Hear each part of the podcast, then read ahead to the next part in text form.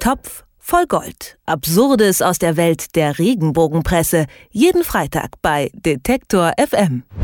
Man braucht ein starkes Nervenkostüm, wenn man sich mit der Regenbogenpresse auseinandersetzt. Zum einen als Leser, denn hinter den bunten Blättchen lauern so viele Schocks, Dramen und menschliche Abgründe, dass einem äh, beim Friseur oder vor dem Kiosk ganz schwindelig werden muss. Zum anderen als Medienjournalist, der sich mit den Recherchemethoden der Boulevardschreiber auseinandersetzen muss.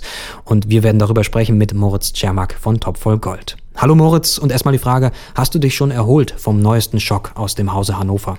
Hallo, hi. Ähm, ja doch, also äh, wir sind da ja relativ abgebrüht, was die Regenbogenpresse angeht. Der, der Schock äh, heilt dann nicht mehr so lange nach.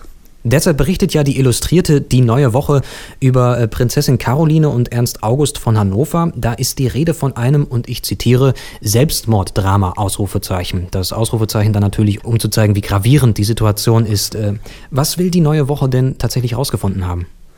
Genau, bleiben wir vielleicht einmal ganz kurz äh, bei den Personen, um die es gehen soll. Also Prinzessin Caroline und Ernst August von Hannover, ähm, die sind ja verheiratet schon ziemlich lange, aber haben momentan eigentlich nicht mehr viel miteinander zu tun. Geschieden sind sie aber nicht, also sie gelten immer noch als Ehepaar. Man muss dazu sagen, in diesem Artikel der neuen Woche geht es eigentlich gar nicht um Prinzessin Caroline, die wird einfach so mit aufs Cover gepackt, äh, weil sie, glaube ich, bei der Leserschaft und Käuferschaft zieht.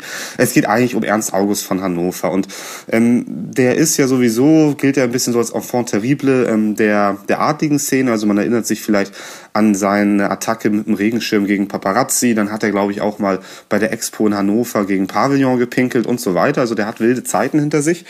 Und ähm, den sieht man jetzt seit relativ langer Zeit nicht mehr. Zwischendurch gab es mal so eine kleine Affäre von ihm mit einer anderen Frau. Da war mal wieder in den Schlagzeilen drin. Aber ansonsten sieht man ihn nicht. Und dass man ihn nicht sieht, also diese Nicht-Nachricht, das ist eben der Anlass für die neue Woche von einem Selbstmorddrama jetzt zu berichten. Ähm, Unterzeile ist noch schockierend, was jetzt ans Licht kommt. Also es ist, es ist eigentlich nichts passiert. Äh, sie tun natürlich trotzdem so, als ob es irgendwas gibt und ähm, Selbstmorddrama auch noch mit drin, mit Ausrufezeichen, wie du gesagt hast. Also die ganz, das ganz große Rad wird mal wieder gedreht. Äh, auch im Artikel ist ja tatsächlich von einem Selbstmord in der Familie derer von Hannover die Rede. Und zwar äh, Ernst Augusts Bruder, der hat bereits 1988 mhm. äh, tatsächlich Selbstmord begangen. Äh, die neue Woche wird nun nicht müde, die, und ich zitiere nochmal, dunkelste Stunde des Hauses Hannover in diesem Text immer wieder heraufzubeschwören. Mhm. Ähm, auf welche Weise bemüht sich das Blatt denn darum, äh, irgendetwas wie einen Nachrichtenwert aus dieser Geschichte zu ziehen? Dröseln wir das Ganze vielleicht nochmal auf. Du sagst es ganz richtig, äh, Ernst August hatte einen Bruder, Ludwig Rudolf, der hat sich im Alter von 33 Jahren, das war 1988, eben selbst umgebracht. Ähm, kurz vorher ist noch dessen Ehefrau äh, an einem, äh, sehr wahrscheinlich an einer Überdosis gestorben.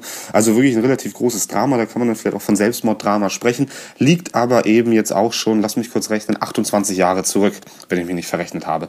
Ähm, ähm, nun ist es so, äh, und das ist dann die Verbindung zu Ernst August und zur heutigen Zeit, äh, man vermutet Ernst August äh, momentan auf dem Gelände im österreichischen Grünau, das liegt im Almtal, ähm, wo sich eben damals der Bruder umgebracht hat. Also das ist sozusagen das Anwesen der Welfen, das ist ja die große Welfen, Welfendynastie, zu der Ernst August gehört. Und da soll er sich eben aufhalten. Und jetzt ist die Genese dieser Selbstmorddrama-Geschichte in der neuen Woche lautet folgendermaßen, naja, Ernst August ist da, da ist eben auch das Grab äh, seines ähm, Bruders, der sich selbst umgebracht hat. Da wird er doch immer an diese dunkle Stunde der Familiengeschichte erinnert. Nun gibt es ja auch noch Gerüchte, dass Ernst August Probleme mit Alkohol haben soll. Also auch noch die Nummer wird ausgepackt von der neuen Woche. Und wenn man das alles mal zusammen äh, summiert, ähm, dann könnte es doch sein, dass Ernst August auch ein bisschen in Gefahr ist. Wenn man ihn schon gar nicht mehr sieht, da muss doch irgendwas los sein. Also eine Taktik, die wir durchaus äh, kennen von äh, Regenbogenblättern. Jetzt schafft es die Zeitschrift Die Neue Woche trotzdem nicht nur eine Doppelseite, sondern gleich drei Seiten mit diesem Thema zu füllen. Äh, schon rein visuell wirkt das Ganze auf mich, als äh, ging es hier tatsächlich um ein Riesenfamiliendrama. Wie schafft es die Zeitung tatsächlich so viel Platz äh, mit Dingen zu füllen, die eigentlich äh, ja gar nicht so neu sind? Ja, da, da hast du völlig recht. Das ist äh, relativ ungewöhnlich, dass, dass eine, ein Regenbogenblatt mal über drei Seiten berichtet. Also normalerweise sind, äh, äh, treffen wir so auf einseitige Berichte oder höchstens mal eine Doppelseite. Aber über drei Seiten, das ist tatsächlich ziemlich selten.